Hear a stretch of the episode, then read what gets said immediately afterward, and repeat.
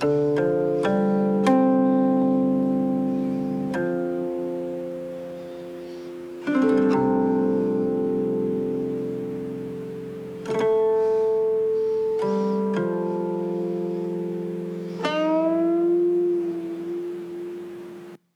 说无酒不成宴席，无色人类灭绝，无才寸步难行，无气反被人欺。但想酒是穿肠毒药，色是刮骨的钢刀，财是惹祸根苗，气是无烟的火炮。闲言少叙，书接上集。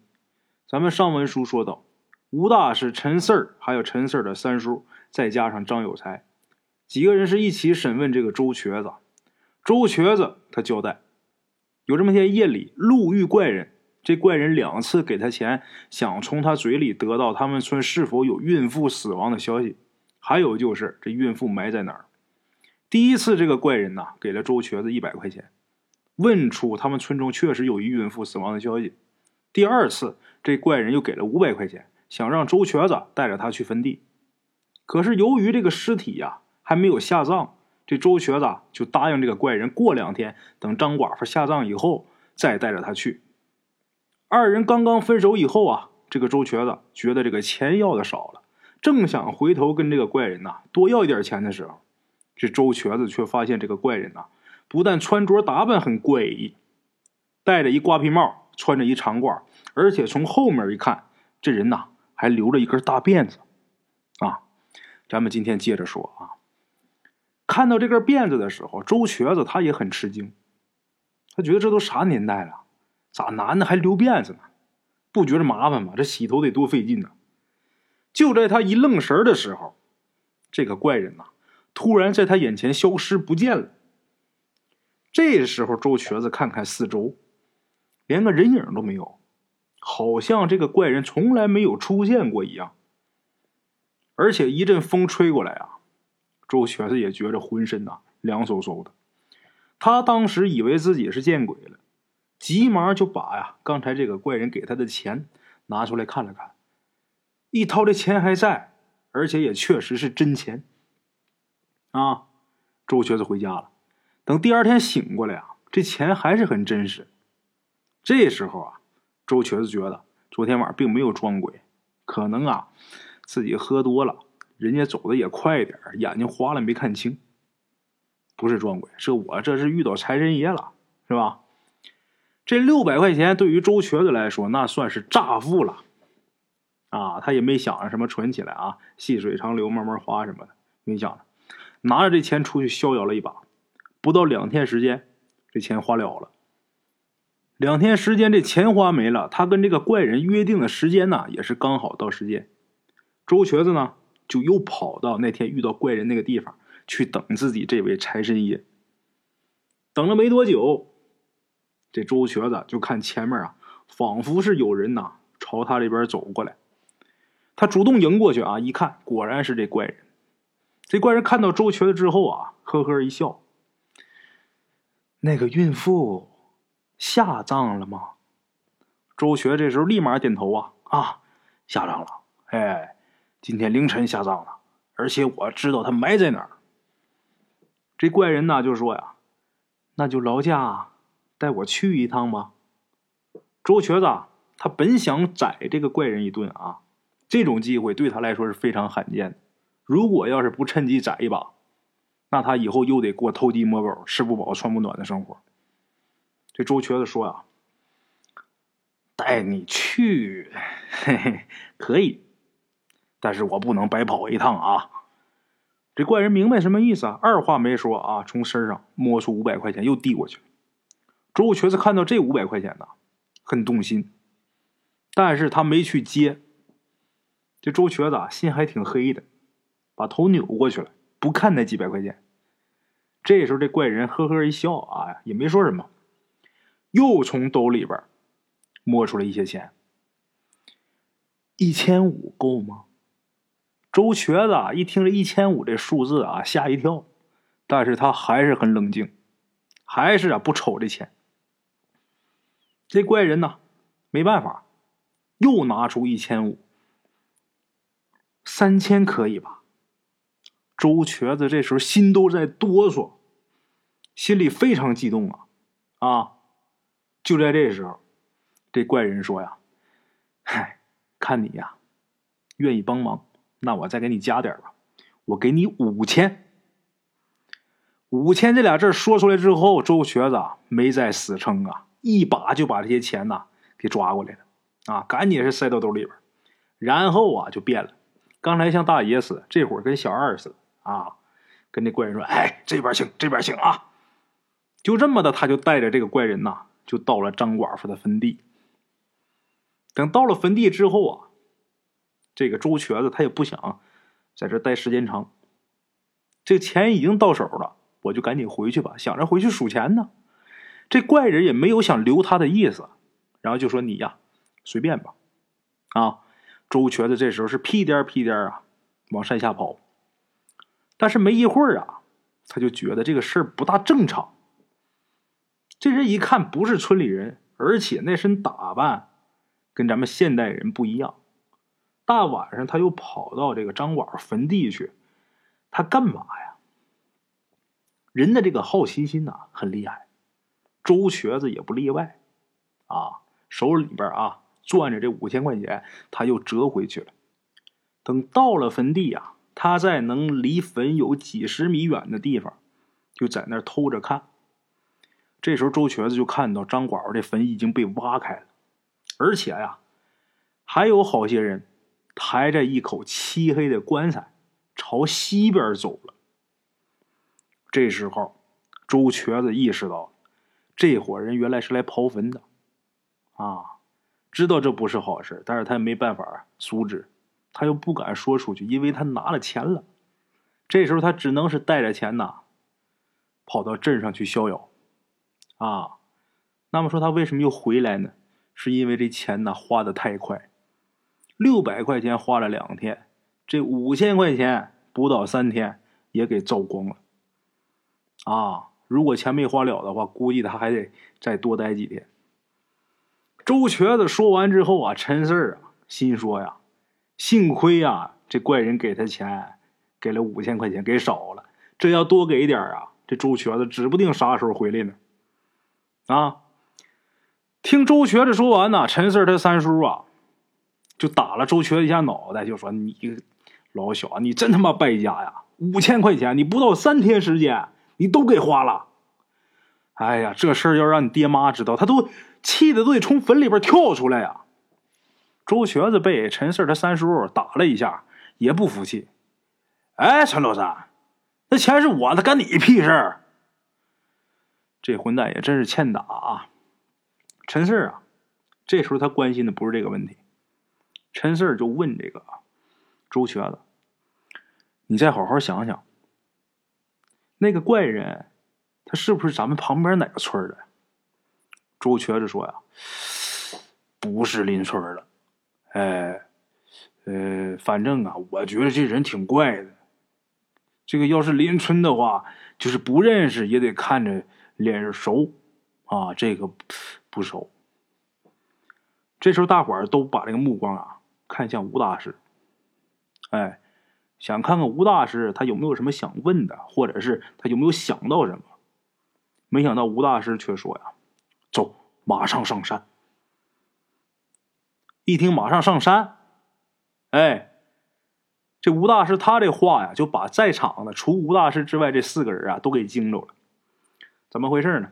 陈四儿、张有才，还有陈四儿他三叔，这都是亲眼见识过张寡妇进不了棺材。那诡异的一幕的人，啊，对那个地方啊，这三个人心里边都怵得慌。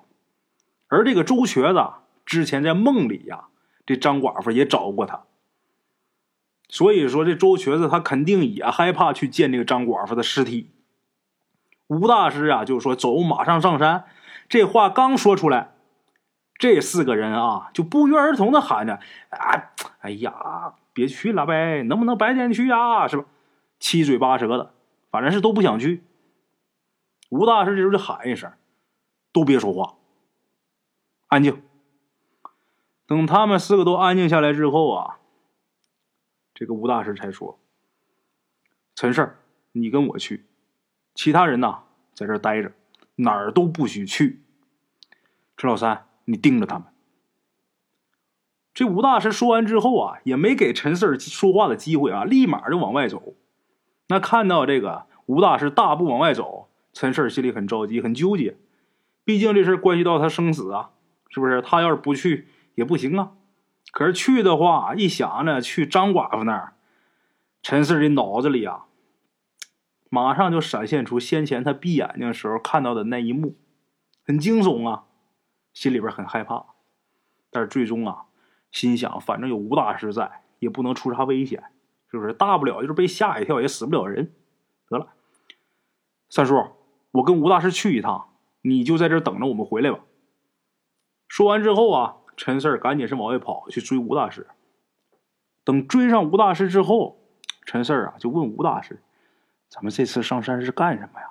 咱们去勘察现场吗？”吴大师就说：“呀，现在我们知道方向了。”可以追踪一下。吴大师一边说着，一边加快这个速度啊，告诉陈四快点跟上。”啊，顺着山路啊往山上跑。大概十分钟以后吧，这俩人呐就跑到了张寡妇的坟地那儿。这回陈四来啊，还没怎么样呢，陈四浑身的鸡皮疙瘩就起来了。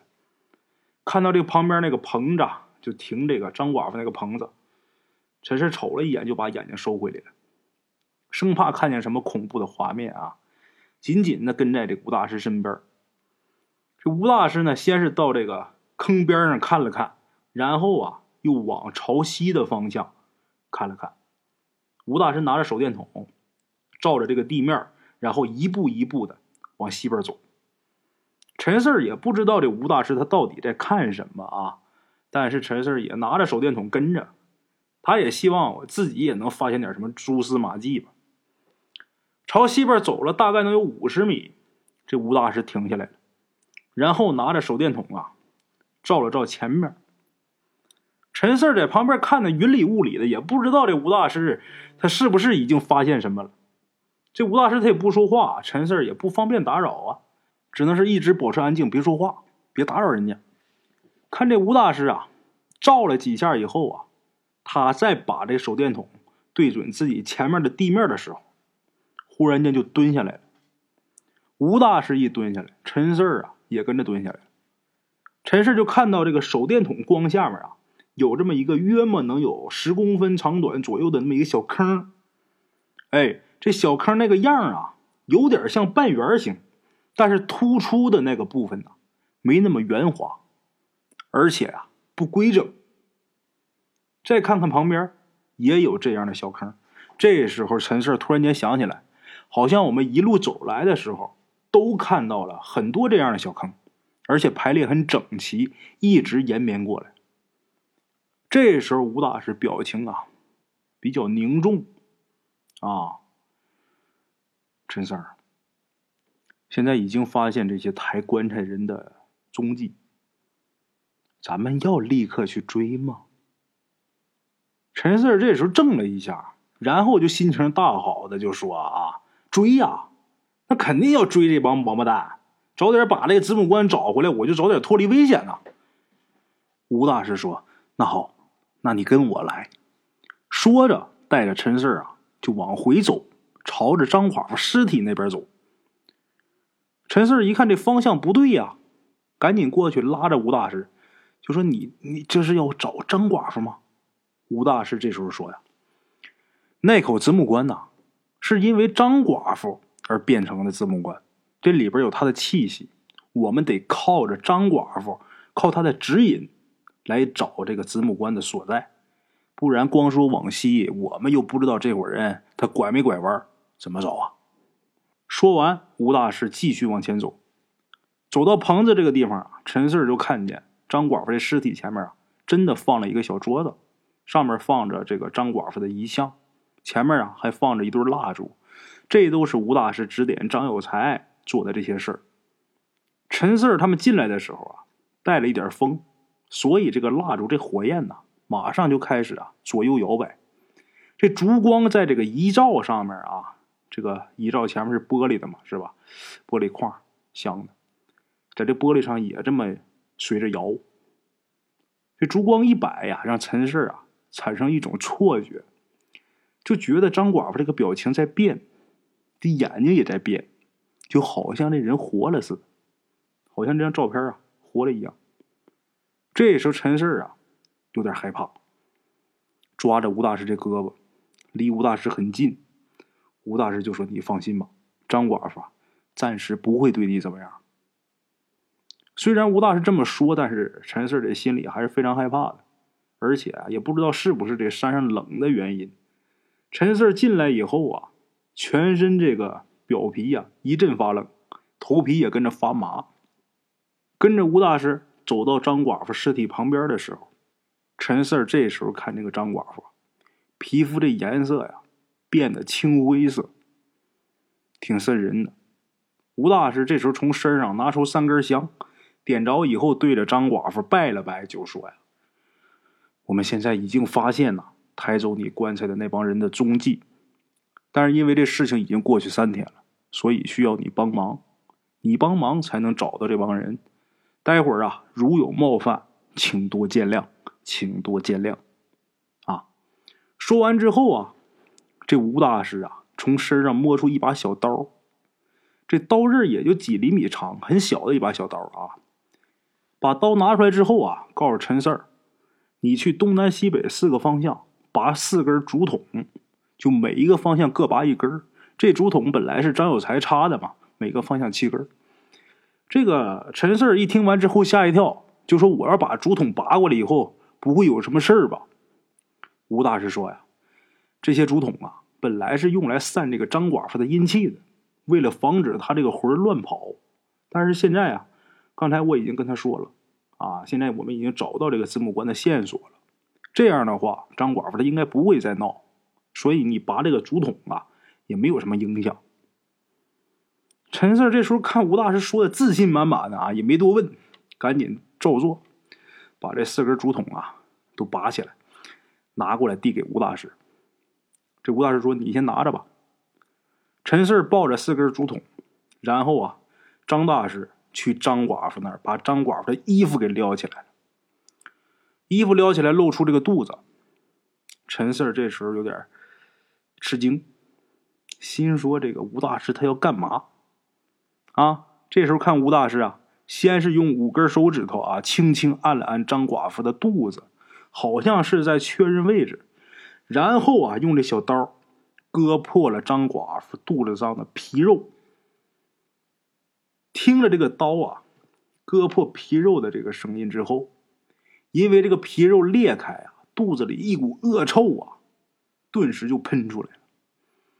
这个味儿啊，顺着风直接就飘到陈四的鼻子里边。陈四当时就觉得这胃里啊特别难受，捂着嘴啊，赶紧掉头往出跑，然后我是干呕了几下。等不那么难受之后啊，站直身子。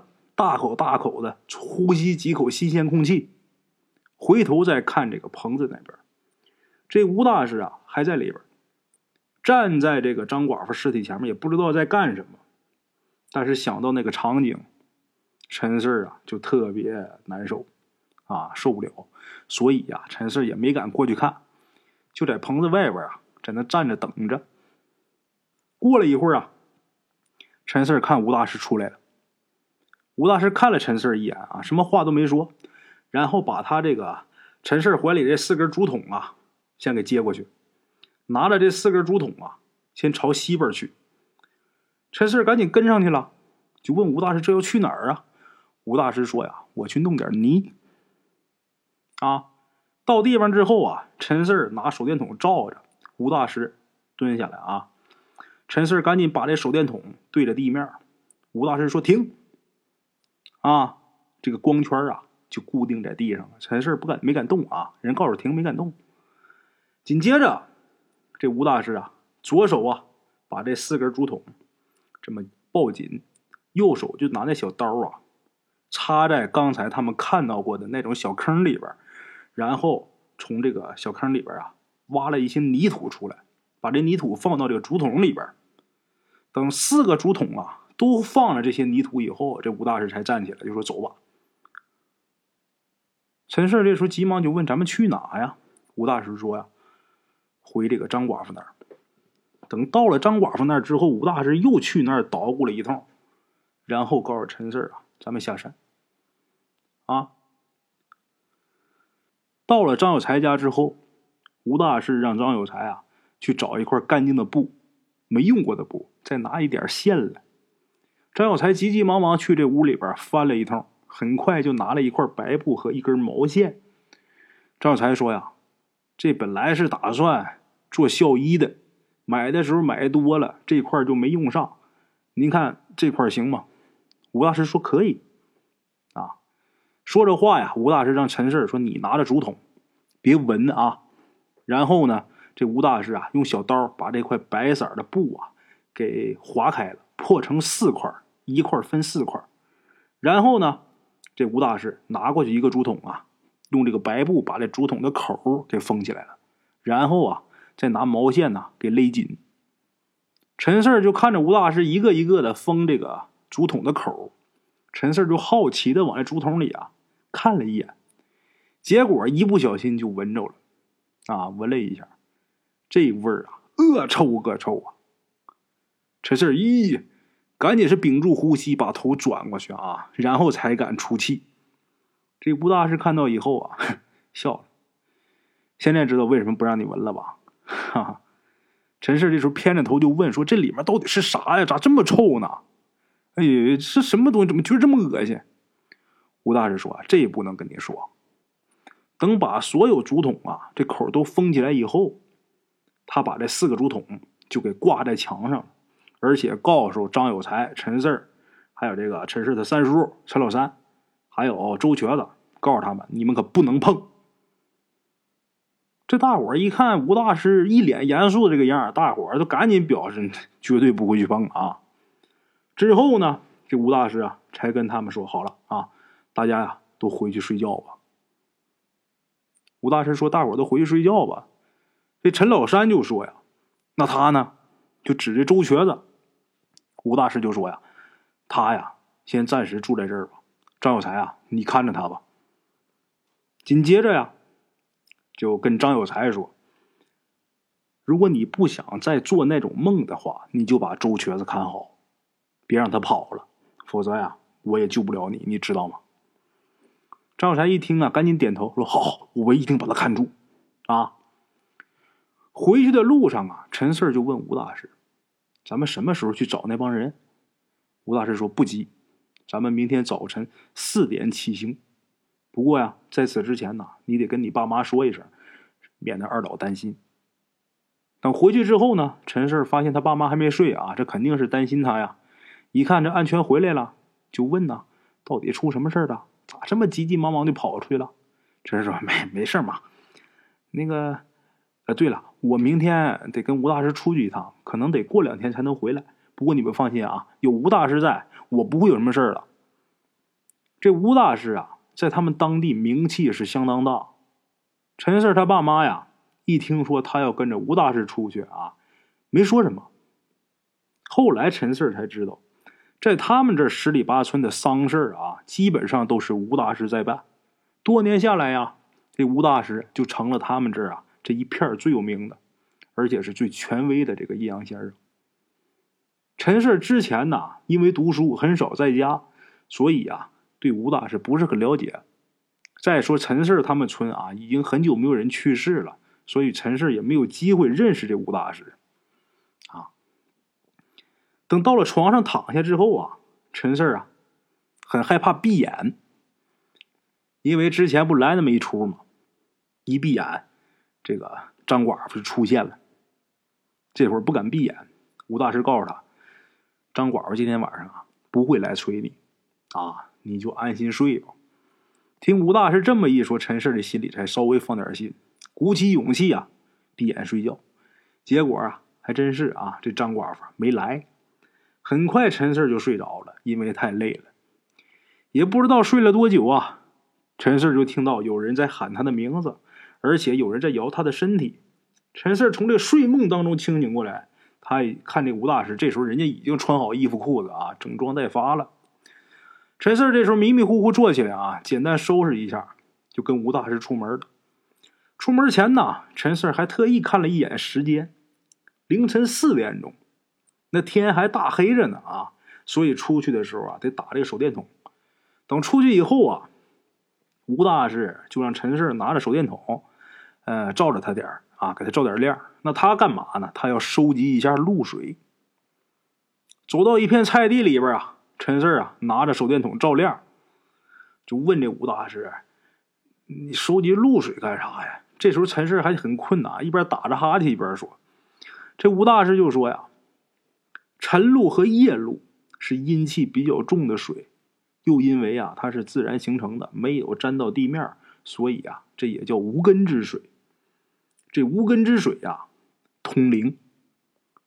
一听到这儿啊，陈氏这个精神了，啊，有点害怕，心想：一个露水都这么邪性？”这吴大师啊，收集大概能有矿泉水瓶半瓶那个量啊，然后才跟着陈氏去张有才家。等到了之后啊，梆梆梆一敲门，过了一会儿，张有才啊开门，睡眼惺忪，就问这个陈氏说：“你们怎么这么早啊？”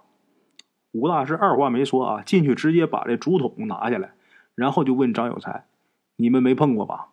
张有才说：“没有，没有，没有，没没碰过。”吴大师这时候嗯。行，没碰过就好啊，没事了，你们继续睡吧。记着啊，每天都要去烧纸，还有啊，再多烧几个纸。说完，吴大师啊转身就走，陈四啊在后边跟着。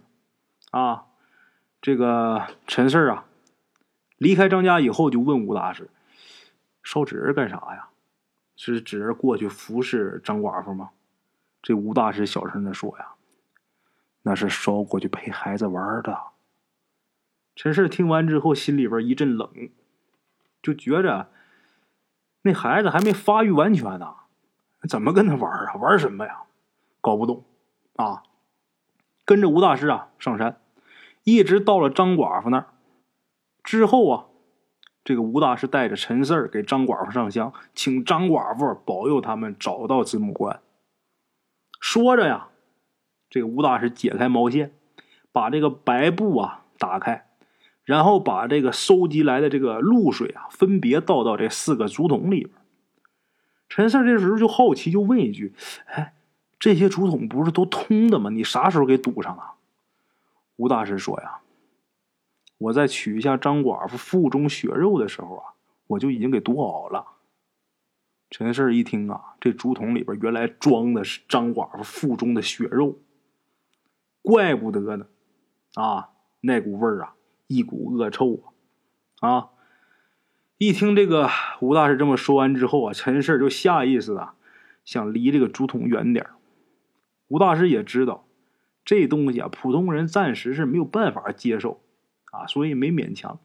把露水倒在里边之后啊，这吴大师晃了几下，摇了一摇，然后就叫陈氏就说：“走吧，跟我走。”等走到潮汐的路上啊，吴大师拿着手电筒一直在找那些小坑。